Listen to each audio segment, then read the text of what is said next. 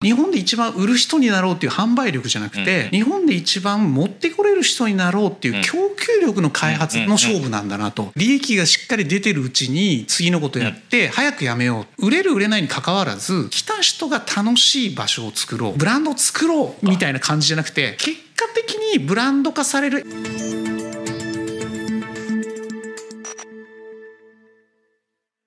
皆さんこんにちは。石野へようこそ今回ですね株式会社クラシコムの代表取締役社長青木浩平さんをお迎えいたしましてクラシコムのブランディングですねという、まあ、かなり大きなテーマですが、えー、それについてお話をいろいろとお伺いしていきます。青木さんよろしくお願いします。よろしくお願いします。お互いまあ非常におしゃべりな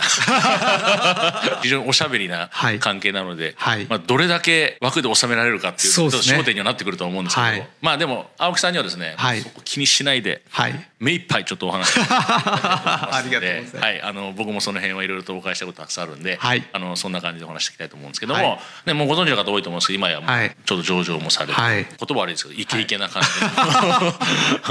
ですけども、意外や意外。はい創業ですよね、はい、創業期、はい、知らない人からしたら、はい、まあ青木さんやり手だしおしゃべりだしもう最初からガツガツ言ってたんちゃうのと いうふうに思われる方結構なんか多いような気がするんですけど、ね、まあ、僕ちょっとだけ聞いたことあるんですけど、はい。まあ、実はそうでもなかった、はい。はい、いうことがあって、はい、この辺ちょっといや青木さんだからできるんでしょとい。うことをちょっとなくすためにですね、なるほど、はい、そういうことがあってちょっとそのあたりから創業期どうだったのかと、まあ、いかにダメだったかっていう話。いやいやいやまあ、そ別そそこまで卑下しなくていいんですけど。いやいやいやそのそのあたりの話からちょっと入っていただくといいかなと思うんですけど、そもそもきっかけって何だったんですか、そもそも。だってもともとこれが別にねお父さんがやられてたとかそういうことじゃないそういうことじゃないんですよ、ね、自分で始められたことなんで、本当のきっかけ、まあ、起業っていうことそのものに取り組むきっかけっていうのは、えまあ、そもそもどこにも採用されないような、まあ、ひどいそのひどいというか何も持ってなかった、うん、まあ、僕はあの大学にも行ってないですし、うんうん、でその高校卒業してからもずっとなんかいろんなバイトをしてたみたいな感じなので、うんうん、なんかちゃんとした職歴もないままに、うんうん、本当もうすぐ30歳みたいな、うんうん、あ年になってしまったと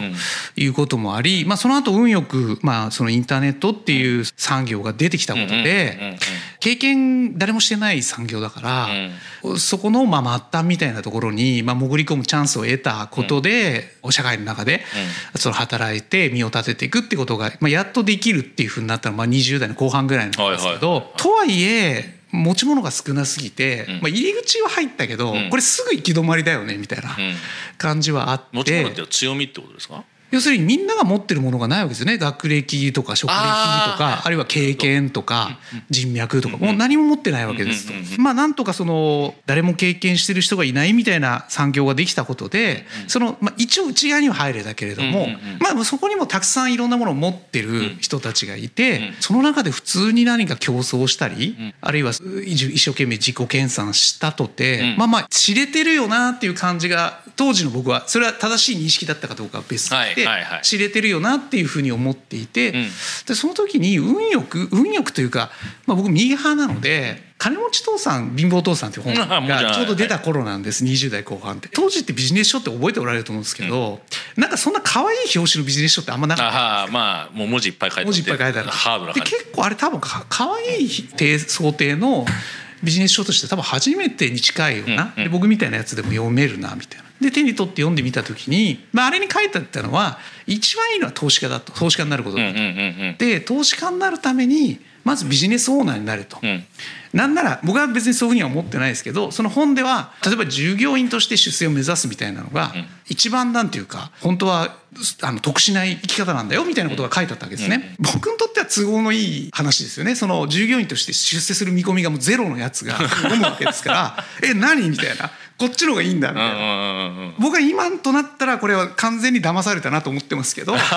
まあ上手に騙されてはい、なるほどじゃあ起業すればいいんだ。つまり雇われる方で成功するのはもう無理だけど雇う側に回っちゃえばいいんだみたいな発想になってなんか起業しようっていうのが、まあ、20代の後半ぐらいからあったんですね。それでもあれですよね。めちゃめちゃ騙されてよかったじゃないですか。いやまあ今となっては。ただひどい目に遭ってたかもしれないじゃないですか。その騙され方でそこでコツコツやってれば全然そのその時の思い込みとは違ってきっといろんなチャンスがあってきっとそれはそれで人生開けたはずなのになんかわけわかんない本読んでなんか起業したいと思ってたんですね。でまあ紆余曲折があって34歳だからまあそれを思ってから67年後ぐらいですかね、はいにちょうどなんかまたこれも恥ずかしい話で僕ミーハーなんだろう「ウェブ進化論」っていう本が流行ったじゃないですか、はいはいはい、とにかく流行った本に影響されて人生が決まってるんですけど、えー、そうなんウェブ進化論読んであなんかインターネットやってなっちゃったんですよ。でなんかインターネットでビジネスしたいなと思って、まあ、そのいろいろ考えた末にまあ本当当時の僕の浅はかな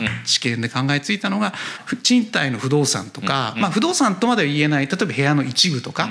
なんか倉庫だけとか、まあ、そういうものを貸し手と借り手がダイレクトに取引できる e マーケットプレイスを作ろうって思って。でクラシコムっていう会社を作ったんですね。おそれが最初なんですそうなんですよだから、まあ、ある意味クラシコムっていう名前でもあってなるほど。あそっかそっか。家家家とかそういうことで。はい、でクラシコムを作ってそれを一応なんていうかかろうじて動いてるっていうレベルのサービスをリリースしたんですけど、まあ本当に力量がなさすぎて誰も使わないサービスを作って、まあ資金枯渇してそっと閉じるっていうだけの失敗したとかでもない、なんか何も起きなかった。結構お金使ったりもしたのに何も起きなかったっていう会社の登記をして誰も使わないサービス作って、そっと閉じて、まあ、残り150万円とかしかないよみたいな、そういうになったのが2006年とか7年とかそのぐらいの時で。でそのちょっと前に起業を手伝っても、まあ、その時は本当にもう手伝ってもらってるっていう感覚で妹がいて、でその妹が少し前にちょっと旦さんの仕事の都合でスウェーデンに行く機会があって一緒に会ってですごく良かったからもう一回行きたいっていうのをずっと聞いてたんで会社にどうせもう3か月後ぐらいには潰れてる会社に今150万ぐらいあると。でこれを使ってもう本当に罪滅ぼしというかいろいろ協力してくれたのに何も起きずに終わってごめんなみたいな感じのその罪滅ぼしの社員旅行しようみたいな感じでスウェーデンにのストックホルムに行くっていうのを計画して。行ったんですよね、はい、実際。に、で僕もまあ商売人なんで、行ったからにはやっぱりなんかただお金使って帰ってくるのも嫌だなって途中からなって、まあ、本当に向こうに行ってからこれなんか買って持って帰って例えばヤフオクみたいなところで売ったら交通費ぐらい取り返せるようななんかないのみたいな。まあその時に、まあ、ヴィンテージの北欧の食器っていうのがいいんじゃないかと、で妹の勧めもあって、まあ、じゃあその時持ってた個人のクレジットカードの限度額まで全部買って、持って帰ってそれを売ろうみたいな感じになったんですね。で最初だからヤフオクとかそういうところでぐるっと一回転させて、あの利益取って、でそれでまあその使ったお金ぐらいは回収したいっていうぐらいのもう低い志でやったことなんですよね。結局でも小売店で買ってるんですよねそれ。そうそう小売店とかあと飲みの市とか、あはいはいはい、はい、そういうところで買ってるんです。それをやろうと思ったんですけどまあやっぱり準備も調査も足らなすぎて、で送り方もよく分かんないしああのスウェーデンからね。そうです。で包み方も知らない。そういう割れ物を国際物流で送ったこととかないから、どのぐらい荒から その扱われるかとかも分かってなかったんで結果送ったものの半分以上が割れてたんです。そうなんですか、はいそれでヤフオクでこれ売っても赤じゃんってなって、まあでも半分弱40%ぐらい残ってたんで、まあ、残ったものを使って何か先にプラスになることをやりたいなっていうのがあって。でもともと通販業に興味があったんですね。通販業に興味があったのはやっぱりその顧客リストを蓄積していくっていうことによって1年目より2年目2年目より3年目どんどん事業基盤が強くなっていくっていうあの構造に結構惹かれるものがもともとあって要するにやればやるほど仕事が容易になっていくっていう仕事って結構少ないじゃないですか。実際これ実際事実なんですね。事実なんですけど、はい、今世の中でちょっとこういう方あれです中小企業の方とか個人事業主でやられてる方って、はい。はいその感覚が全くないんですよね。た多分売れそうだから売ればいいじゃんっていう。まあ最初は青木さんそうだったもんね。そのそのじゃあ持ってきて、旅行代出ればいいやとか、そういう感覚の人まあ旅行代とかとは別なんですけど。積み重ねてるっていう感覚を持ってる人が実はほとんどいないんですよね。なるほど。だってモール積み重ねられないじゃないですか。結構あの好きだったあのビジネスの本でピーチ・ジョンの創業者の野口美香さんが書かれた「男前経営論」っていうのを起業前に読んでたんですね。であの中でやっぱりその顧客リストの重要性っていうのは結構強く、あの書かれててあれはやっぱすごい僕の中に残ってたんですよ。顧客リストこそがその資産の中心であって、まあ、それをとにかくこう積み上げていくことで事業が伸びていくんだみたいなことが書かれてて、まあ、素人ながらになるほどみたいなこれ面白い事業だなと思っていてでそれは頭にあったのでてでその持ってきた商品自体は実はその国内で需要がとてもあるんだけれども、供給がすごく少ないっていう、ある時間軸の中のボーナスタイムみたいな商品だったんですね。なので、まあ、これを使って売ってもたかだかその赤字にしかならない利益しか出ないんだけれども、次にこれ入荷するかもしれないからその時お知らせ欲しい人って言ってメルマガを募集することによってリストを先に作れるじゃんと。でこれ2回目どうやって仕入れるかっていうアイデアはその時なかったんですけどとりあえず1回売ってでもこういう商品持ってきた僕らだよっていう自己紹介させていただいて今はないんだけれども次に同じような商品があった時にお知らせ受け取りたい人はメルマガ登録してくださいっていうサイトを作ろうっていうんでじゃあこれヤフオクじゃなくて e コマースのサイトを作ろうっていうふうになった、うん、それってあれですか？壊れたもの出したの？それじゃ。いや壊れてないもの。要するに割れてない残った40%ぐらいのあのか完全な品があったので。結果的にそれ売らなかった？んですかじゃ。いや売ったんです。売ったけど e コマースのいいとこって売った商品の写真とページ残り続けるじゃないですか、うん、残り続ける。そうすると探している方が来られてあ。の再入荷する可能性があるんだったらって言ってメルマガ登録してくださるっていう。売れちゃってるけど、はい、あのこれに似たような商品また入ってくるんで、はい、あの欲しい人はメルマガ登録してください、うん、あ入ってきたらご案内して応援しますよっていうオファーだったんです。なるほど。でそれでまだ2回目どうやって繰り返し仕入れるつもりなくただそのハンドピックと郵送で持ってきてますからサプライチェーンというか仕入れてその入手して売るっていうところが全然構築されてない状態だったのでで売ってみたらめちゃくちゃ売れたんですよね。もう当日に半分ぐらい売れるぐらい。とんでもなく。てこれはすごくその人気のある商材なんだなっていうことが分かってじゃあ本気でちょっとやってみようか。そのまずはそのヴィンテージの北欧の食器を定期的に入荷させられるっていうこのサプライチェーンの構築をまずしっかりやろうっていうふうになってそこからまあいろんなことをやってるうちに今みたいになったっていう感じなんですよね。今ほらさらっとお話しされてますけど、普通の人が見たら結構ダメージ食らうような失敗結構してますね。いやもう本当に膝から崩れ落ちるからさっき割れてた話も郵便局の方が箱をこう持ってきてくれるんですよね。ピンポンって出てすごい渋い顔されて。って持っておられるんですよ。でなんでこんな顔してんのかなと思って受け取った瞬間に分かったんですよ。ジャリジャリって音 もう中でガチャガチャ言ってるんですよ。カラカラ言ってもうだから向こうももうこれ中壮絶に言われてるじゃんって分かって持ってきてるし、で僕ももう中開けるまでもなく受け取った瞬間にはもうこれ全部割れてるやんみたいな感じだったので通だったら、い、やもう思考停止ですよね。そう。だその時に忘れもしれないですけど個人の銀行口座の残高が多分なんか25万とかぐらいしかもうない、うん。うん、自分の個人のクレジットカード限度額まで使ってそれ100万近く、まあ、何枚かのカードで買ってるので、うわこれやっべえじゃんみたいな。やばいっす。やっべえじゃんどうすんのみたいな。いや到底そういう感じには見えないんですけど、はい、でも今さらっと話されてたましたけど、はい、怒ってしまったことは、うん、なかなか立ち直れない壮絶なことなんですけど、うん、それをよく、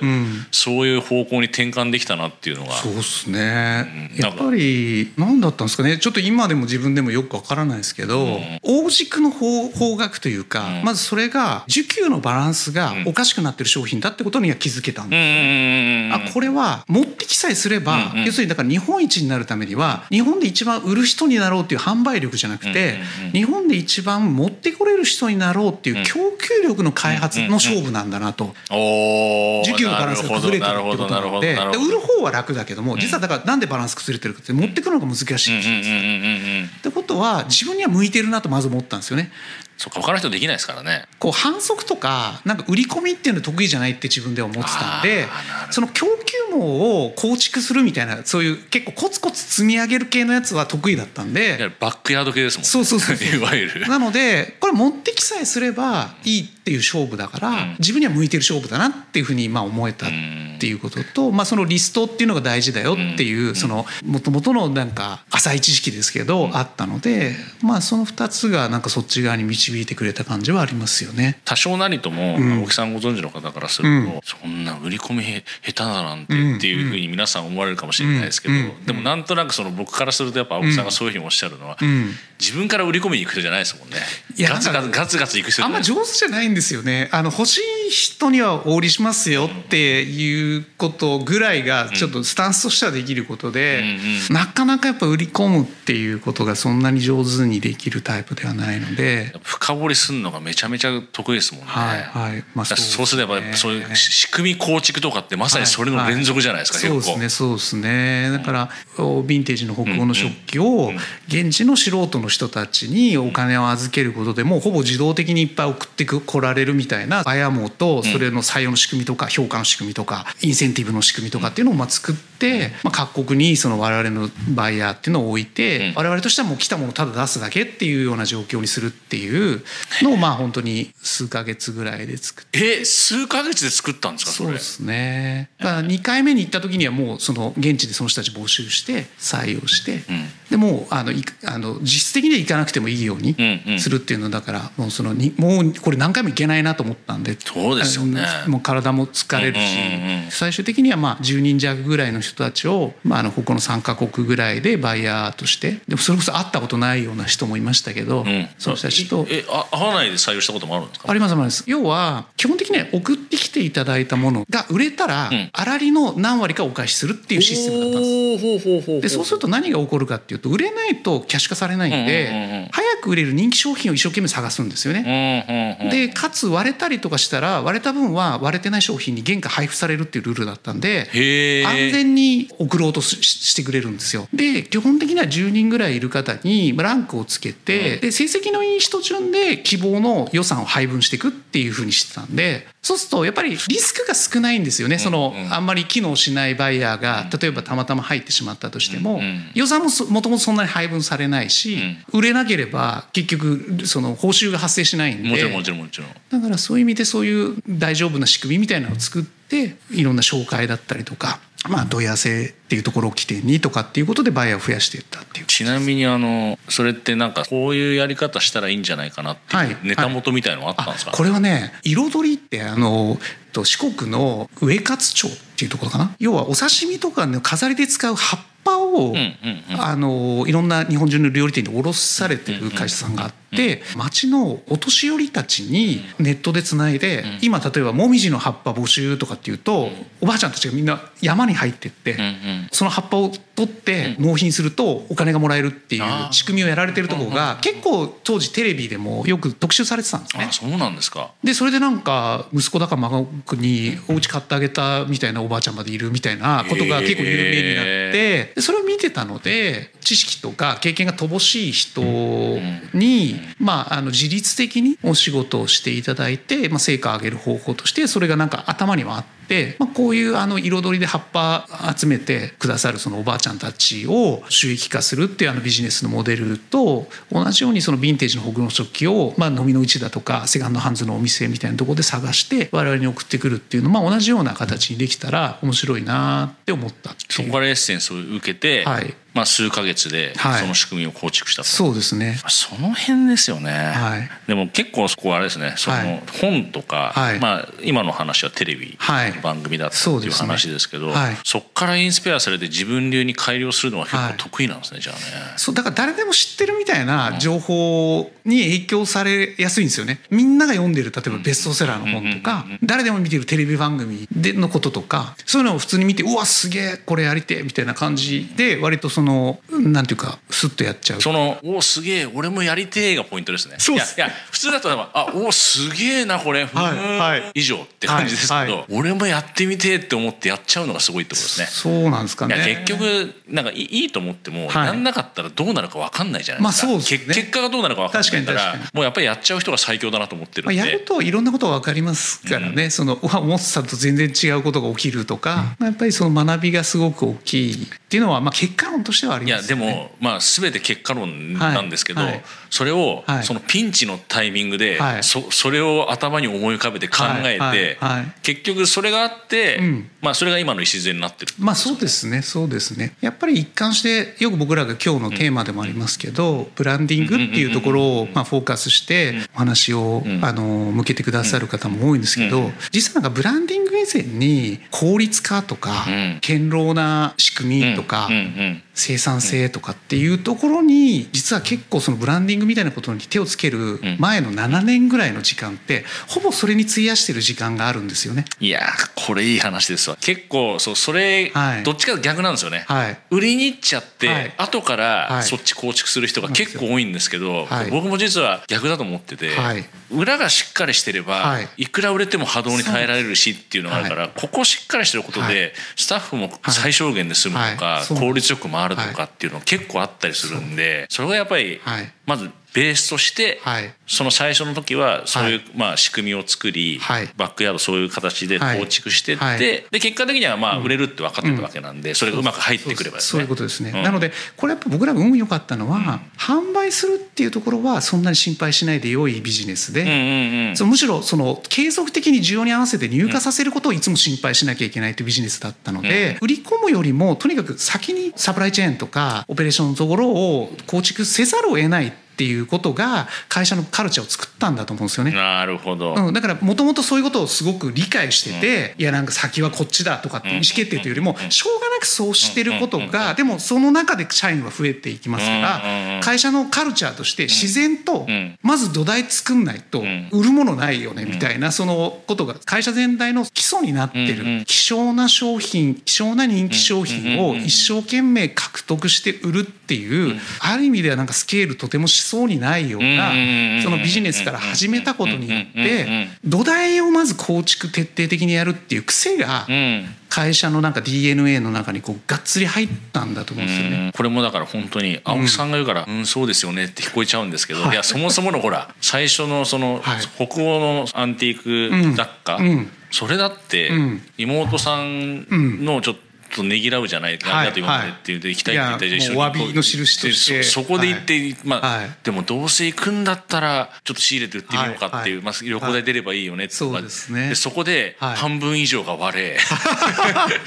普通じゃなかなかいややっぱバックヤード大切ですよねって言うけどもなかなかしてないじゃんみたいな、ね、そこまで考えられないよねっていうのがある中で。はいいや正直非常にあの山あり谷ありのドラスティックな話なんですけど、はい、でもさすがそそれがベースにあるっていうのがさすがのあの青木さんだなっていうのは思いました。はい結局今上場まで行かれてる中で、はい、まあ、お客様ですね、はい、まあ、僕はもうクラシックの北欧暮らしの道具店というと、圧倒的なファンの多さという、もう一言で言うとそれしかないんですけど、そういう方々をどうやって増やしていったかっていうのね、ファンを作るとかってもちょっと違うと思うので、どういうことを取り組まれて、どういう考え方で、あの増やされていったのか、まあ、アイテムも多分その多岐にわたってきてると思うので、そのあたりをですね、ちょっとあのいろいろとあのお話聞かせていただいて突っ込ませていただこうかなと思います。ぜひよろしくお願いします。結果的にはそれでスタートして、最初は多分商品軸があったと思うんですね。そうですね。アンティークの。でそれが結局ある程度、あの物がしっかりしてほっといても売れていくっていう、どっちか物が入ってこないことの方がビジネスに影響するっていう、まあそこはそこで今そんなのあるのかなって言われてなかなか厳しい部分もあると思うんですけど、まあそこはそこで運もあるもラッキーだったもある部分もあるんですけど、でもそれだけだとここまでは来れてない。そもそもアンティークだけでやってたら玉数決まってるわけなんでい。くら売ろうと思ったってダメだっていうのもあるし、ある意味ニッチですもんね。そうです。いやもう超超のニッチじゃないですか。ですよね、はい、それを今の規模に持っていくのはそれだけだと、はい、売ってるだけだと、はい、まあ、まず基本的には不可能です。本当そうですよね、うん、なんですけどそれを今、まあ、いろんなことをやって実現させてるわけなので、うん。うん、そのあたり最初どういうことからスタートしていったのかなっていう。まずやっぱりその安定的にヴィンテージの北欧の食器っていうのはまあ入ってくるという状況を作りながらもヴィンテージつまりもう作られてないものを売るって商売なんで、やればやるほど、まあ、要は化石売ってるみたいなことですからですねそうですその分かりやすい。限定的な埋蔵されてるものを、まあ、全部売ったらもう終わりだし、えっと、売れば売るほどどんどん枯渇していくっていうビジネスだってことは、もう取り組む時に分かっていたので実は実際ヴィンテージの北欧食器扱った期間って、本気でやってたのは1年半ぐらいなんですよ。そうなんですか、はい、とにかく利益がしっかり出てるうちに次のことやって早くやめようっていうのがあったので多分2007年からそのビジネスを始めて2008年には北欧の現行の商品を売り始めると。でそこでまあ現行品って要するに他でも売ってるるものを売るっていうことが始まるのででそうなるとやはり当然に例えばモールに出るとか、うん、あるいは広告を使って伸ばすみたいなことが初めて必要になってきて、はい、まあ、それをしっかりやってったっていうことで売上伸びていきます。と、はい、だけども伸びれば伸びるほどその売上伸びるんですけど、うん。うん、利益が伸びない。あよくあるある話です、ね、そうです。あのヴィンテージよりもまずそもそも仕入れの商品を少量でしかもロットで入れてるんで粗利も小さいしでさらに小さい粗利の商品を売ってるのにもかかわらずそのモールに対する手数料だったり広告だったりいろんなことにこの販管費をかけてるので最終利益がもう本当トントンかもう本当にビビたるものが残ると。でも一方で売上がどんどん伸びるってことは運転資金が大きくなるってことなので借り入れだけどんどん増えていったと。なんかこう e コマース始める時にとりあえず月賞1,000万って一つ目標じゃよく言われる。で僕も分かりやすく月賞1,000万ぐらい一つこう目指すぞみたいな感じで始めてたんですけどいざそこに到達した時に34年ぐらいでそこ行ったんですけど実態としては1,000万売ってても利益はほとんどなくあの個人保証してるその借り入れだけがどんどん増えると。1億ちょっとぐらいの売り上げの時に3,000万ぐらい借り入れがあってみたいな。でも売り上げぐんぐん伸びてるからこれ3年ぐらいこのペースでやってたら売り上げ5億で借り入れ1億になっちゃうじゃんと。でこうなるともう元本返す見通しがないからやめたくてももうこのビジネスやめられないよね。自由がなくなるよね。だったらもう今3,000万の借金のうちにもうやめた方がいいんじゃないかって思ったんですよね。それ2010年ぐらいかな。まあやめるっていう選択肢もありつつどうやったらまあ利益ちゃんと残しながら成長できるんだろうっていうことを考えた時に、まあ、やっぱり減らせるコストって、まあ、当時は広告費だけ。で大体20%は言ってませんでしたけど15%ぐらいは結構使ってたんです、ね、広告とそれからポイントだとかいわゆる反則、まあマーケティング全般に対して15%ぐらいは多分使ってた。あ最初はそういうこともしてたんですか？いやゴリゴリやってましたよ あのリスティング1万キーワードぐらい運用するとかあの楽天で広告出しまくるとか、まあ、一通り全部やアフィリエイトやるとか。あそうなんですか、はい、それも意外ですね結構。結構なんていうかセオリーは全部一回やるっていうのがあるので、うん、なんか独自に考えついた方法だけ試すってあんまりいいことじゃないと思ってるのでセオリー全部やってダメだったら何か考えるっていうふうにしているので。でそれをとことんやって、まあ、15%多い時は20%いってたかもしれないと、うん、まあ、20%までいってないですけど、まあ、大体10から15の間ぐらいをかけてたと、そうすると大体例えば、まあ、1億2億ぐらいのレンジの時にそれやってた、まあ、仮に2億の売り上げだとすると、まあ、年間で本当に4 5千万ぐらいかけてるっていうイメージですよね。ですねですね。でこれがなくなれば逆に言うと営業利益いきなり15%とかになるわけじゃないですか。ゼロにしたらそうなりますね。そうですよね。これゼロです急成長できないかなが最初の発想なんですよね。いやでもこれねあの、はい、あと話次話もでも今、はい、今多分、はい、その発想が結構必要かなと僕も正直言って。誰に聞いたってそんなの無理だよっていう話になるんですけど、当時考えたのはウェブサイトの中でも広告をもらうサイトと出さなきゃいけないサイトがあるじゃないですか。でもそこにそのサイトに格納されてるのはどちらも画像とテキストでしかないわけで、なんで同じ画像とテキストを置いてあるデジタルデータのそのサイト片方は広告をもらえる片方はもらえない、なんでなんだろうって思った時に、まあ、最初はなんか知名度かなと思ったんですよ。でも広告よく見てるとやっぱりアマゾンと楽天が圧倒的な出向者としているんでじゃあヤフーニュースの広告ってあんまり見ないじゃないですか。まあそ,、それじゃマネタイズできないですかでも知名度ってヤフーニュースと楽天ってそんなに変わんないと思うんですよ。でこれなんでこういうことが起きるんだろうっていうことを考えた時に僕の答えとしては来る人全員じゃなくて買う人とかあるいは旅行予約サイトだったら旅行予約する人っていわゆるトランザクションを起こしてくれる人にフォーカスをしているサービスは出向しなきゃ。だけれども来る人全員にお土産がある場所っていうのは逆にもらえる場所になってる僕の中でそのどっかに線を引くとしたらその線だなと思った時に、まあ、e コマースが広告出さなきゃいけないのは買う人にフォーカスしたサービスだからなんだと。だとしたら買わない人もそのむしろ買わない人にフォーカスしたら、うんうん、その自分で人を集められてある敷地超えたらここもらえる側に行くんじゃないかと考えてとにかく売れる売れないにかかわらず来た人が楽しい場所を作ろうっていうのがその2011年末とか12年頃から始めたその僕らが最初に今はちょっとそういう言い方してないんですけど当時は e コマースのメディア化っていう言い方してたんですけど、はい、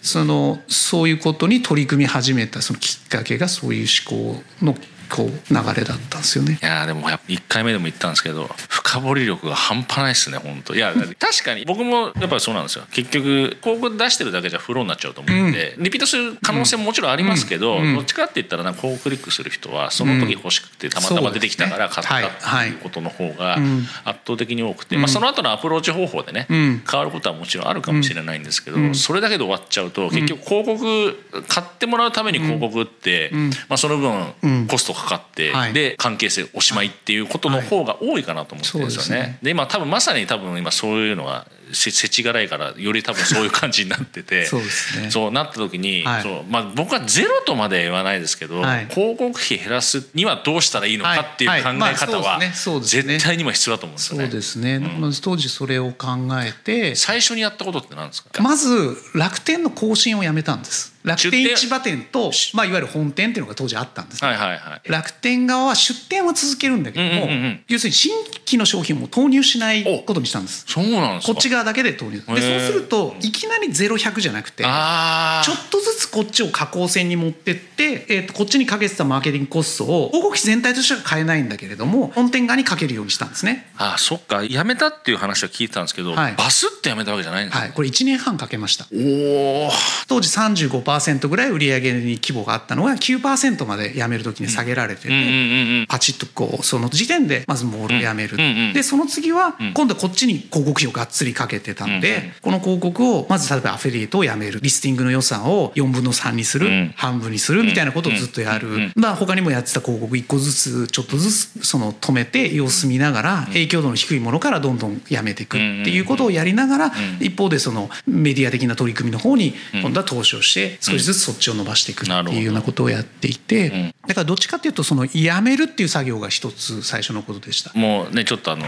始まるまで雑談してたんですけど、はい、1年半、まあ、やめようって、はい、まあ、思って更新やめようと思ってからが多分1年半だと思うんですけど、はいね、時間かけられる会社は強いっすよね。まあ、そうそうそうかもしれないですね。だって多分まあ今このご時世で、はい、まあ青木さんみたいにその意図があって、はい、いやまあいわゆるそのプラットフォームに、はいまあ、ちょっと言葉悪いですけど分かりやすい搾取されるんだったら自分だけだろう、はい、でも、はい、普通の人だったら多分辞めるとなったら、はい、手数料粗利的にきついから辞めよう、バスって辞めちゃうじゃないですか、まあそうか、まあ、普通普通は多分そっちの方が圧倒的に多いです、もしくは会社なくなっちゃうと、はいい。うのが多いわけで、それをやっぱり1年半かけて撤退しようってどっちかそれ前向きじゃないですか。まあそうですね、うん、そのそういう考え方が、やっぱその時間時間ってみんな有限みんな一緒じゃないですか、はい、その考え方をできるかできないかっていうのは、はい、そのビジネスをこう継続させていくとかっていう部分だったらすごい大事だなと思うんですよ。そで、ね、それを僕はバスってやめたのかと思ったら1年半かけてやめられる、はい、それも更新しないっていう。そうですね。これは結構斬新なアイデアだな要するに手間が楽天市場店があることの手間がゼロになるんです、既存の商品だけでだけで売ってるからいわゆる在庫が自動連動してるっていうだけであとは何もその手かけてないだからもうトップページなんか一切更新してなかったんで。徐々に売れなくなって売れなくなってきますから、でそこに別に手間かけてないわけだから。でこっち側のその本店の方自社ドメインの方に手間かけてこっちが伸びていけばそれでいいやっていう話ですよね、逆にで結局手間かけないのになんでこっち売れるんですかっていうと、本店で知った人が楽天で買ってるんですよ。僕もね声を大そ、はい、で今多分それがすごい重要なんですよ、はいなのでそれがやっぱりその過程でよくわかるじゃないですか、うんうん、一定量は売れるんで、うんうん、あもうこれ止めてもこの人たちこっちで買うな。なるほど。っていうのをまあ10%台になった時にもう結構確信としてあったので、うんえー、あの結局その失うものは少ないんだなっていうのは、やっぱりその徐々に止めてその間のデータ全部取ったことで、まあ、途中でも結構確信としてあったって感じですね。でそっちにメディアに振るっていうことをしたことが、まあ、それだけでなんかうまくいったってわけではなくて、ここからまた運の話なんですけど、僕らそっちに振った、えー、と楽天辞めたのは11年末ぐらいなんで、そっちだなと思ったのは11年、まあ、本当に震災の前後ぐらいのことですね。そっちに振って準備してたら震災後の影響でまずあの、まあ、当時連絡を取る手段とか情報を取る手段が少なくて、急に SNS あのスマートフォンと SNS がバーンーンって伸びたんですよ。あの覚えてます。ツイッターツイッターがすごかったんですよね、はい、そうそうなんですよ、うんうん、モバイルの割合がいわゆるサイトに来る、まあ、8割がパソコン、うん、2割がモバイルっていうのが、例えば2010年とか11年11年ぐらいかな、の景色だとすると2013年ぐらいまでにこれが逆転したんですよ、ね、要するに急速にスマートフォンが増えて、モバイルからのアクセスが増え、パソコンが減ったというよりも圧倒的に端末量が増えたんです、さらにスマートフォンを持った人たちがほぼみんな SNS をやるようにな見るようになって。でこのことによって今まではモールか検索エンジンからしか支障が来なかったのが、うん、SNS って巨大な集客プラットフォームあの送客プラットフォームが急に出現したと、うん、でこの時に SNS に圧倒的に足りなかったのがコンテンツなんですよ、要するにあの役に立つというよりは人が心を動かされるようななんか素敵だなとかあの綺麗だなとか思うようなコンテンツでないとそもそも人と人がコンテンツをシェアして一緒に見るってことは起こらないのにそれまで実は雑誌っぽいコンテンツってあんまりなかったんですインターネット上には。で僕らはそれを予見してたわけじゃないんですけどそっち側にもう振ってその段階来た時にはもう23年経ってたので。例えば綺麗な写真とかそういう読んで素敵な気持ちになるようなコンテンツのストックがめちゃくちゃあったんで、ただただこれを SNS に乗っけてればもうぐんぐんフォロワーが増えていくっていう時代がまあ数年続くんですよね。フェイスブックから始まり、はい、インスタに行って、はい、まあインスタは特に映えですからね、ね、当時は。当時は、ね、ね、今はちょっと違う部分もあると思うんですけど、僕らもインスタ出た時にはいわゆるインスタで今普通にみんなが載っけてるような写真のストックが膨大にあったっていう感じなのでそれがやっぱりその要は検索エンジンモールパソコンっていう世界観からスマートフォンと SNS っていう世界観がこう急に立ち現れてこっち側がプレイヤーがスカスカだった時に、僕らはそれに準備がたまたま運よくできていてあなるほど。でこれの伸びと一緒に本当に10年ぐっと伸びてこれた。それは2012年から22年ぐらいの、まさに上場直前の、まあ、直前までの、まあ、10年間がそういう時代多分ゼロから全く存在してなかったスマートフォンと SNS っていうその何ていうんですかマーケットというか、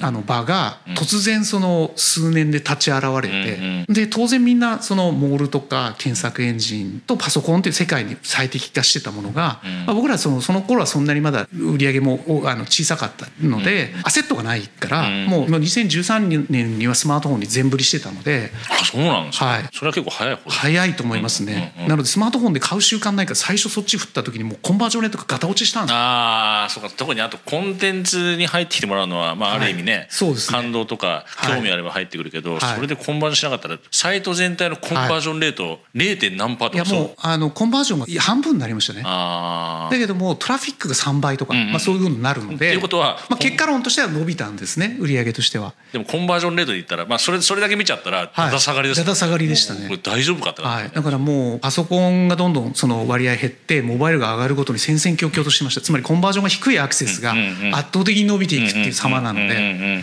成り立つのかなって思いながらその2011年から13年ぐらいですかね。その期間を本当に逆転する3年間みたいなのは本当にヒヤヒヤストック作りつまあその写真撮りまくるとか、はい、コンテンツのストック作りまくるっていうことを意図的に革新的にやられて、はい、それがプラットフォームのがガッといった時に、ただ出すだけでいいっていう状況を数年かけて作ったからこそですよね、うん、そうですね。本当にその波が来た時はそれを予測してやったわけじゃないので、うん、波が来た時点でもう準備ができてた、運よくできてたっていうことなんですよね。でも本当運よくなんですかそれって？いやもう全然予測してなかったですそういうふうになることは。だって2008年じゃないですかスマートフォンが出て。でそこからやっぱ震災までで全然その伸びる気配がなくて、僕も僕でもその頃まではスマートフォン持ってなかったぐらいなんで。あそうですか。はい。あんなの使えないよねみたいな感覚を持ってました最初の 3G が2008年の。iPhone が多分一番最初ですよね 3GS とかぐらいになってきた頃に急になんかちょっと動きが変わってきて、そうなんです。コンテンツが伸び始めたのって2011年からなんですはい、まあまあ日本の場合震災はそれはあんまり多分関係ないと思う、はい、世の中的には確かそうだったんで、はい、それを肌感で感じて、はい、そっちにたまたま行ってこうだから波来た時にパドリング先に始めてたから、波乗れたっていう感じです、ね、これがだからこれも結局、うん、まあ運っちゃ運ですけど、うん、運ですけど、はい、でもちゃんとそれに対してきちっと、あの準備してる、まあもう蓋してるっていうことになりますけど、それがあったからこそ、でも結果的に、長くやるって、自分たちがこれだと思ったりとか、これやってたら楽しいよねとか、それないと続かないんですよ、だだって結果出てないんですよ、はい、結結局はそれやったことで。そうですね。だそれはそれが12年、うん、まあ、23年ですかね、うん、あったっていうことは、はい、それに対して皆がこう楽しいいけるって思えて、時間かけてコツ時間かけてコツコツいっぱいコンテンツ作るのはできるけど、うん、同じコンテンツを半うん、半年でやれば無理ですからね、そうですね。多分多分まあ基本的には物理的にできなくはないかもしれない、外注出したりとかすれば、でもコストもあまりにもかかるし、ね、ちょっと非現実的じゃないですか、はい。はい、でそれをちゃんとストックしておいて、はい。それができてるのが、運で済まされてますけど、まあでもそれに対して準備してたってっていうのが僕の,、ね、あの今のお話聞いてる中での,、はい、あの感想としてはその言い方の方が正しいんじゃないかなっていうまあ、予測してたら準備してたって言えるんですけど、うん、やっぱその状況が来ること全く予測してなかったので、うん、ただその大軸としてやっぱりその自分でちゃんとイニシアチブを持ってビジネスをする方法は何だろうか、うん、だから要はマーケティングの 4P ってあるじゃないですか、そのプロダクトプライスプレイスプロモーション。この4つに対してどうやるかっていうことを主体的に自由に決められるっていうことが、まあ、ビジネス上の独立だと思うんですよね。女子自分の意思決定でビジネス進めていけるかそういうことですね。だからプロダクトビジネスどういう商品をやるか、いくらで売るかどんな宣伝をやってどういうチャンネルで売るのかって、これを要はなんかこう誰かに強制されないっていうことが、まあ、真の自立的なビジネスだと思った時に、まあ、それをやりたいって思いはずっとあるんですよね。だからちょっとでもその自由になりそうな方に自立できる独立できる方に対してまあ全部振ってたっていうことはまあ間違いないと思うんですけど、結果的だってそんなの分かってたらみんなやるじゃないですか、はい、そうですそう。で すでも、はい、当時じゃあその自分で意思決定引かせれる場所なのか、はいそうです、ね、商品なのか、はい、そんなのは、分かんないわけですからね。そね。そこに対して、はい、あのみんなが全振りでそこに行こうって思えて、うん、みんなが楽しんでやられてる仕組みが作れたのがやっぱり、結果的には、それがだから青木さんはそれは運っていうかもしれないし、はい、僕からしたらそれが準備できてるっていうことなのかなって。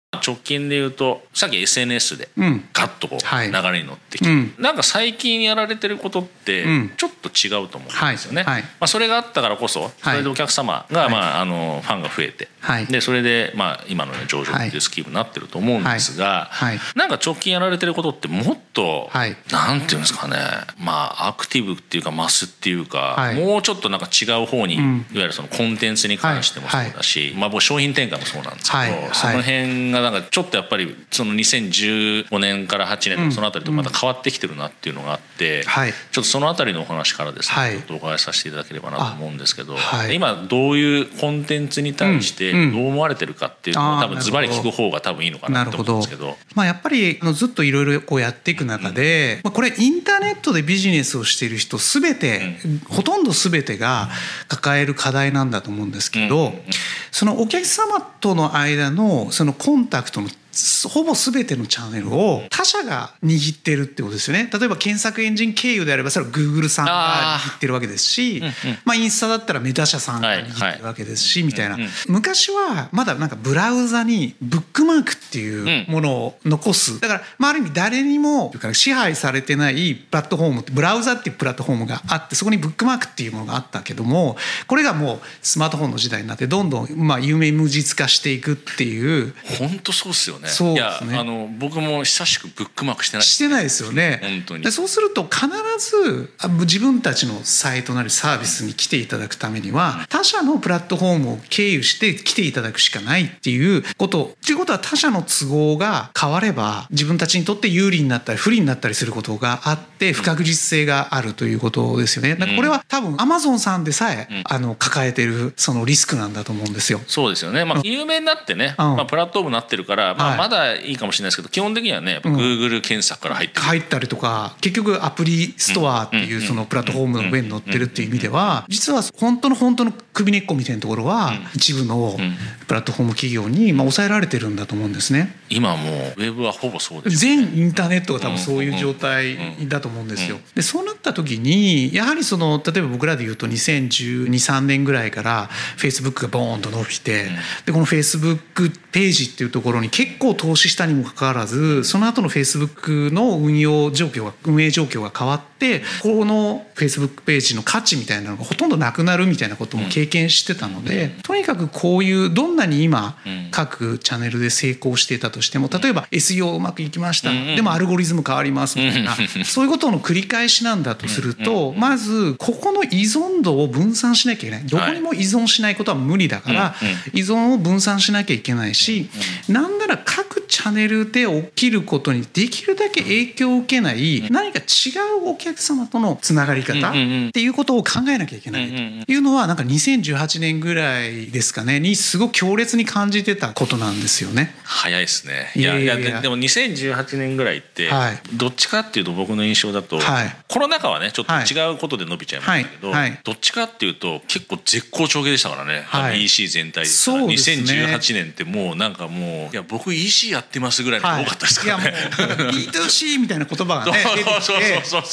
てめちゃくちゃ急にあの e コマースがなんかいけてるビジネスみたいな感じに、ね、なるっていうそれ多分この震災前2018年ぐらい、はい、当然それで2019年もそうなんですけど、はい、そのあたり、もう本当なんかイケイケどんどん的なイメージがあるんですけども、うん、その時にそういう感じで思われなんか終わりの始まりみたいな感じていてまあは人によっては始まってないよまだっていうかもしれないけど青木さんはそう思われるそういうふうにか、うん、なんか SNS がこれ以上革新的に伸びていく。いう感じはなかったんですよ。ね、で多分そこからちょっと具体的なタイミング忘れましたけどほぼ変わらないそのちょっと前ぐらいですかね。にあのディズニーさんがネットフリックスとかアマゾンからコンテンツ引き抜いて、ディズニープラスを作られたら、ほとんど一夜にして億単位の有料課金者が生まれるってことが起きたんですね。でそれを見た時にそのプラットフォームに全然支配されてないとその別にどこでもいいよと、なんなら自分でやったってみんなついてくるよでこれって何でなんだろう、まあ10年前に広告もらえるとこともらえないとこと何の差があるんだろう？って言った時に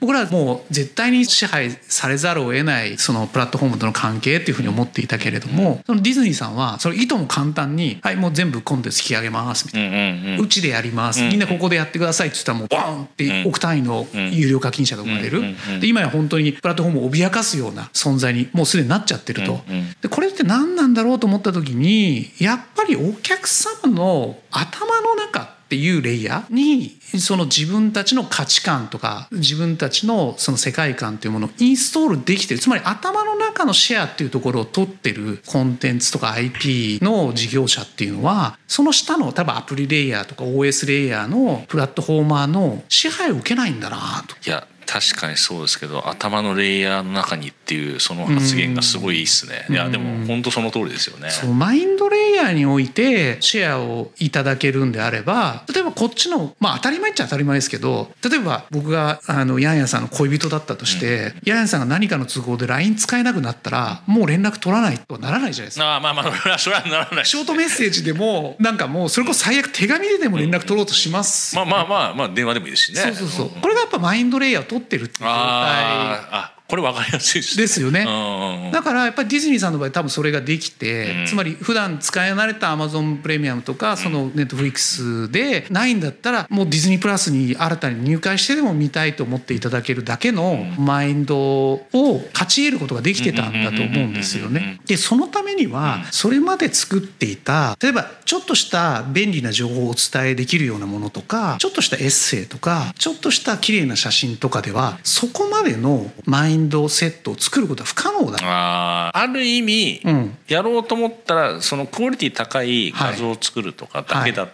らできなくはないですもんね、はい、まあ、インスタ映えっていう言葉があったぐらいですからね。でもそれだとそこまでいかないと。コンテンツの中にもいわゆるインフォメーションそれからそのコミュニケーションっていうものを目的とインフォメーション情報を伝えるとか、何かこうやり取りをするっていうことを目的としたコンテンツはできるんだけれどもやっぱこれだけでは人のマインドっていうものをそこまで勝ち得ることはできなくてやっぱもう一つ IP っていうふうにそのなりうるぐらいの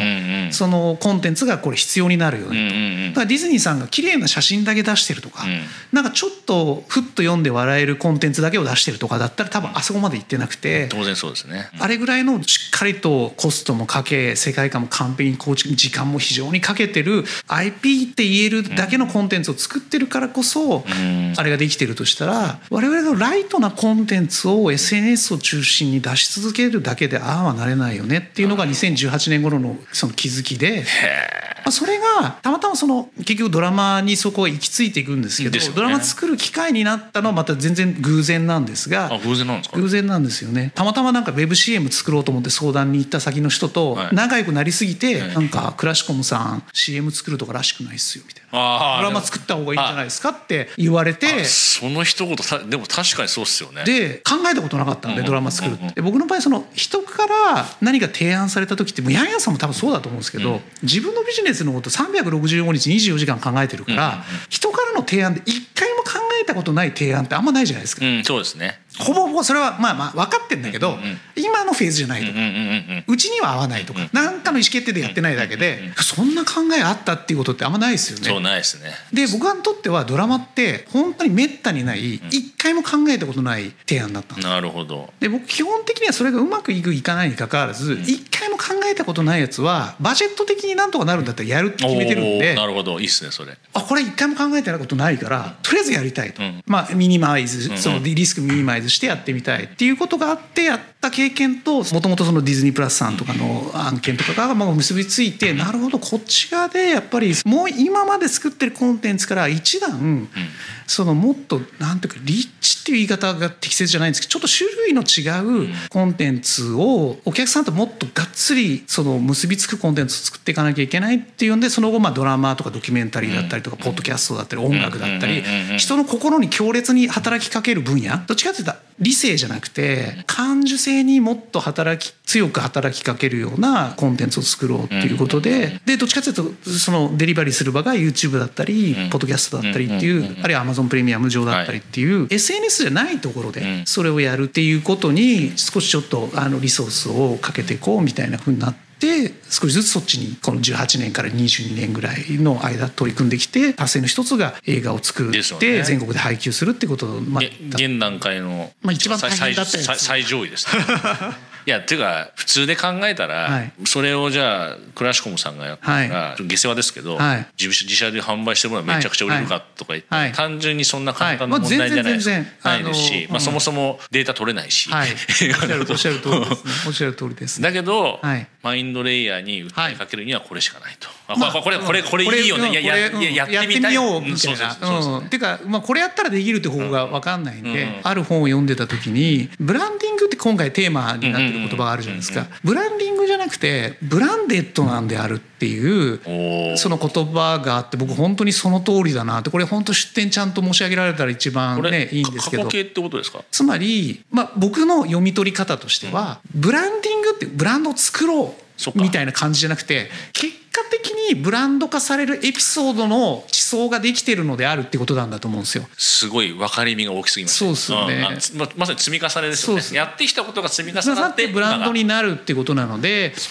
ブランディングというかブランドにとしてその育てたいのであればブランドの愛着なりロイヤルティにふさわしいだけの価値あるエピソードがいっぱい必要なんですよね。それ一個ずつがいくら売れることにつながったとかって関係なくて、何の価値あるエピソードもないものが突然そのブランドになることはなくて、例えば分かんないですけどルイ・ヴィトンみたいなのがあった時に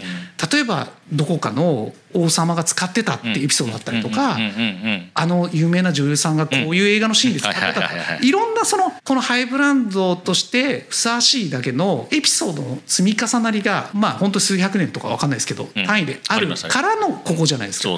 そうすると一個一個の ROI はとにかく横に置いても、その時間をかけてそれだけの価値があるっていうことを証明するエピソードをいっぱい作っていかなきゃいけないんですよね。もうその通りですね。はい、だから今そのブランデッドでした、はい、なんかよくブランディングっておかしいっすね。ちょっとなんか おかしいとはないけどちょ,、はい、ちょっとなんかそれを聞いた時に確かにって思ったんですよ。ING じゃってなんか、はいそんな簡単にできるもんなのかでなんかブランド作ろうって思ってるのってなんかモテようと思ってることにちょっと近いじゃないですか。それが透けて見えるっていうか めちゃくちゃこいつモテたがってるじゃん。何決めまくってんのこいつみたいな。でそういう時案外モテなくて。はいはいはい。別にモテなくてもいいやって思ってる人がモテたりするもんじゃないですか。でもその人は多分モテるにふさわしいそのエピソードがそれまで多分いろいろ積み上がってるからなんかある時急にモテ始めるみたいな人がまあちょっと下世話な例になっちゃいましたけど。いやいやいやでもいやすごい分かりやすい、分かりやすいしいいっすねブランデッドいやいや僕なんかその言葉、僕も今後使っていこうかなとなので自分たちのリソースとか予算で賄いきれる範囲でそのコツコツと過去を作っていく、うんうん、積み重ねていくって、ね、そうなんですよね、うん、だから過去に投資するっていう言うんですけどよく未来に投資するって言葉あるじゃないですかでも過去に投資するっていうのを僕らよく言っていて、まあ、戻れないですからね。そうそうそうそうそう。あの時やっとけよかった。よかったはないじゃないですか、ね、だから最近映画の主題歌を、うん。いわゆるバイナルのレコードを作って、それをにして売るっていうのもしたんですね。はいはいはい、こんなのまず売れないんですよ、レコードプレーヤー僕らのお客さんほぼ持ってないんで、だけど僕が考えたのは30年後とかに偶然中古レコード屋とかにそのレコードが入ってると。でそれ出してきたら「えこれ何かっこいいじゃん」みたいな「これ知る人ぞ知るアーティストじゃね?」とかって言って調べると。そしたらなんかこうだったってことが分かるみたいな。うおそこまで考えてるんだ。すごいなとかあるいは僕らが過去にレコードを自分たちで作ってるとしたら、うん、誰かミュージシャンの方と今後仕事したいなと思った時に、自分たちが作ったレコードですってプレゼントできる。過去にレコー。ド作ってこういうのやってるんですよ、うん、こういうミュージシャンと、って言ったら多分なんかご一緒したいミュージシャンと仕事できる確率って上がると思うんですよ。そうですよね。こんぐらい本気でやってるやつらなんだっていうエピソード1個持ってることなので、そこで共通言語ができますもんね。それとして道具としてのエピソードが蓄積できるんだったらもうバイナルのレコード作るコストなんてもう安いもんなんですよ。おなるほど。今、まあ、特にウェブ業界そうなのかもしれないですけど、うん、やっぱり本当に、まあ、さっき時間かけるっていう話しましたけど、うん。うん、目先多いすぎてますねやっぱね。いや、まあ、そうせざるを得ない部分も、まあまあまあ、それは、ね、あの僕らも目先はバタバタしていることいっぱいあるんですけど、ただなんかまあ許す範囲で、そういうエピソードをコツコツとこう作っとく、うん、それを作るリソース、まあいろんな意味ですね。だからお金もそうで時間も、うん、作るリソースを持てるようにしようっていうことが僕は大事なのかな、うんうん、まあでも本当そうだと思いますね、うん、おっしゃる通りだそれを多分やろうと思ったら、はい、まあ僕もよく言うんですけど例えばじゃあいっぱい売ろうと思って、安売りしまくってたくさん売るとかやってたら、はい、リソースがそっち振り分けられちゃうわけだから、そ、ね,、それをやり続けたら何回も多分やんなくちゃいけなくなっちゃう、じゃあこっちのその余裕があることに、今マネタイしないことに対してお金避けないんですよ。リソース避けなくなっちゃうんですよね。ね。やっぱり余力がないと全ての取り組みが必達になっちゃうんですよ。成功しないと困るってなっちゃうわけですよね。でも僕らの場合ほとんどのことはまあまあうまくいったらラッキー、うまくいかなかったらまあそれはしょうがないよねっつってやめりゃいいっていうふうに思って全部やってるからそれこそあの2020年以降あの僕らの売り上げをすごく支えることになったアプリ作る、はいそうですよね。それもこれも今売り上げの60%ぐらいアプリ経由になってますけども、始めた当時はなんでそのアプリ作るようになったかっていうととある結構そこそこ有名なベンチャーでなんか PDM みたいな仕事をしてた方が、なんか奥様の勧めもあって謎になんかうちに入社することが決まったんですよね。謎に。謎にだ仕事ないんですよ。なるほどなるほど。その SARS のプロダクトとかをやってた人がって、そのうちで EC サイト作るんで別に PDM みたいな仕事ないよみたいな、それでもいいのみたいな「いや大丈夫です」みたいな「何かあると思うんで」みたいな、この人もったいないよなってなるじゃないですか、入ってくるまで3か月ぐらいある間に「いやあの人の仕事作んなきゃ」みたいな、何したらいいだろうって。んでとりあえずでそのちょっと1年ぐらい前に、まあ、一緒にアプリ作っていただくことになるサンサリスクっていうあの会社がありますけども、あそこの社長の小林さんという方とたまたまそのお友達になっていて、ですぐ大好きになってなんか当時彼がハノイが拠点ながらいらっしゃってちょっと何の用事もないんだけどハノイに遊び行っていいですかって言って、ハノイに遊びに行って会社見せてもらって、ああなんかもう本当素敵な会社だからこの会社と仕事したいんだけどお願いできる仕事がないみたいな感じで帰ってきてたっていうのはその1年ぐらい前にあって、ああなんかそのこの PDM 的な人がいればその開発をまず社内でグリップできる。なるほどなるほど。で実際に作っていただく開発のリソースというか、まあ、あのパートナーとしては、ああの時一緒にぜひ仕事したいと思ってたサンアスタリスクさんと一緒にできるじゃんみたいな、まあ、パッと結びついてまあアプリやったからってうまくいくわけじゃないけど、まあ、最悪この人の仕事が半年7年あるからまあダメだったらダメでクローズすればいいし、まあ、何にしてこの人にあの入ってきたらすぐ意義のある仕事があるってことが大事だなと思ってたんで。それで始めたんですよね、だからこんなにまずアプリがその後自分たちを支えるとはもう全くもと思ってなかったし。さっきの話で言ったのは、うん、あの3回目の冒頭ですよね、うんまあ、我々今ウェブの世の中はどちらかというとほぼプラットフォームに支配されていたらば、アプリはその真逆ですよね。まあそうですね。あの比較的レイヤーとしてはステップが短くなるというかお客さんと、うん、まあそれぞれやっぱグーグルとかアップルっていうプラットフォームの上には載ってるものの。あまあまあそうまあそうですね、はい、それは載ってるけど。ウェブに比べれば、その間に検索エンジンとか、フェイスブックが挟まるよりは一個お客さんとのステップ、まあ自前でコントロールできるようになる、ホーム画面に場所を取っていただけるってことなので、これはもうその昔でいうとこのブックマークとかに近い。まあ、もっとハードル高いですよね、はいはい、あのブックマークはいくらでもできますけどね、スマホの場合トップ画面の面積決まってるんで、ね、まあ、フォルダとか作れば別ですけど、はいはい、基本的に入る、まあ、そうですよね。ファースト画面に、はい入るアプリの数決まってるじゃないですか。ね、まあまあ余震は次の画面でもいいんですけど、はいはいはい、まあそれでもアクセスね入れて、入れてくれておしまいじゃなくてやっぱ使ってもらわないと意味がないんで、多分そういう意味で言ったらば、まあ入れ入れてもらうだけじゃなくて当然稼働率も当然い。いと思うんですけど、作った段階でこれをじゃあこっちからもっと入ってきてもらうに頑張ろうっていう考えはなかったんですか？あもちろんもちろん。あのただ全然最初は初日はめちゃくちゃダウンロードされて、うん。うん、それこそ本当国内の無料アプリランキング見ましたそれ。に入って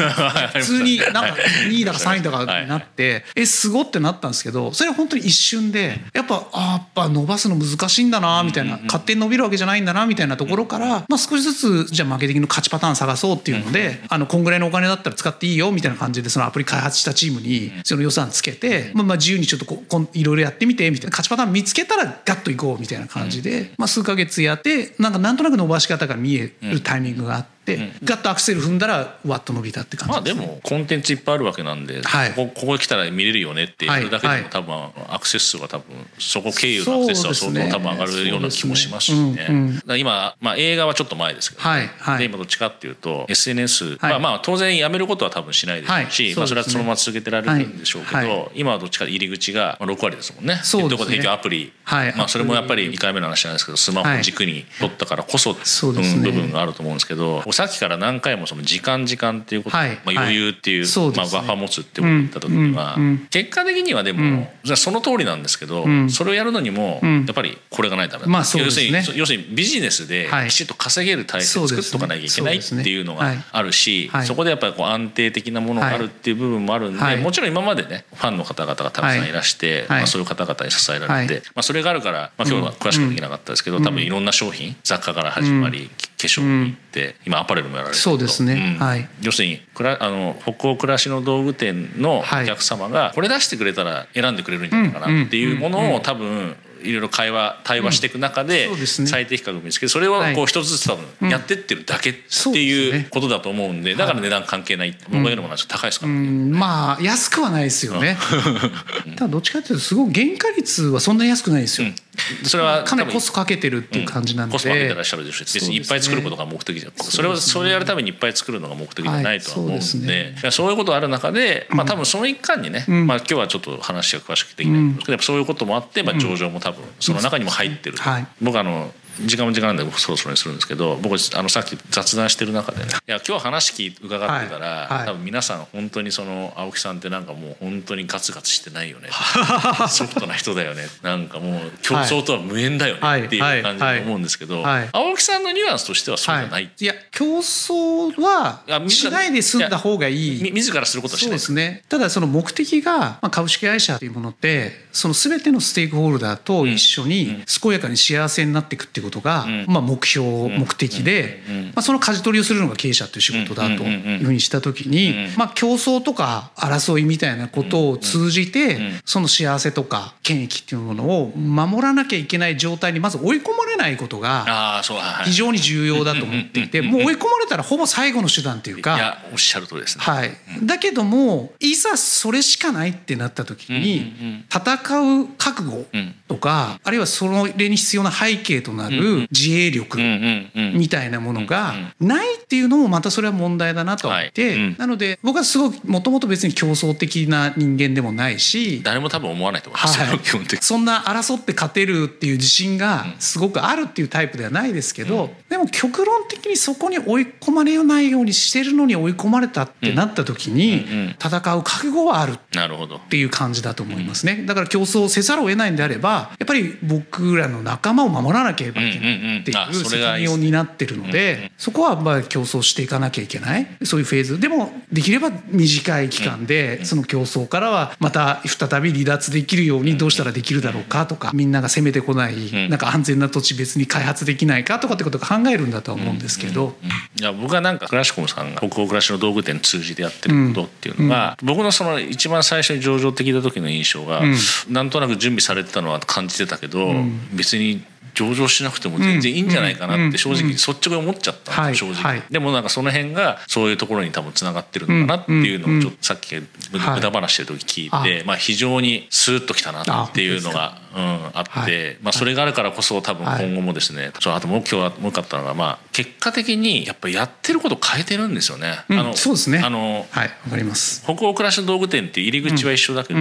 その中で分かってもらうことの手段がもうまあ、まさにこれがウェブ業界なんでしょうけど、うん、数年単位で変わってますもんね。まあ、2年持たないですよね一つの価値パターンが。本当に、はい、本当それは感じますね。なのであの僕らやりたいことってそのミッションとして掲げてる、フィットする暮らし作ろうっていうことを、まあ、要は僕らの商品だったり、コンテンツに触れていただいた方が、一歩でもそっちに近づくためのアウトプットだけをやるっていうのが、まあ、僕らの仕事なので、ただその何でそうするか、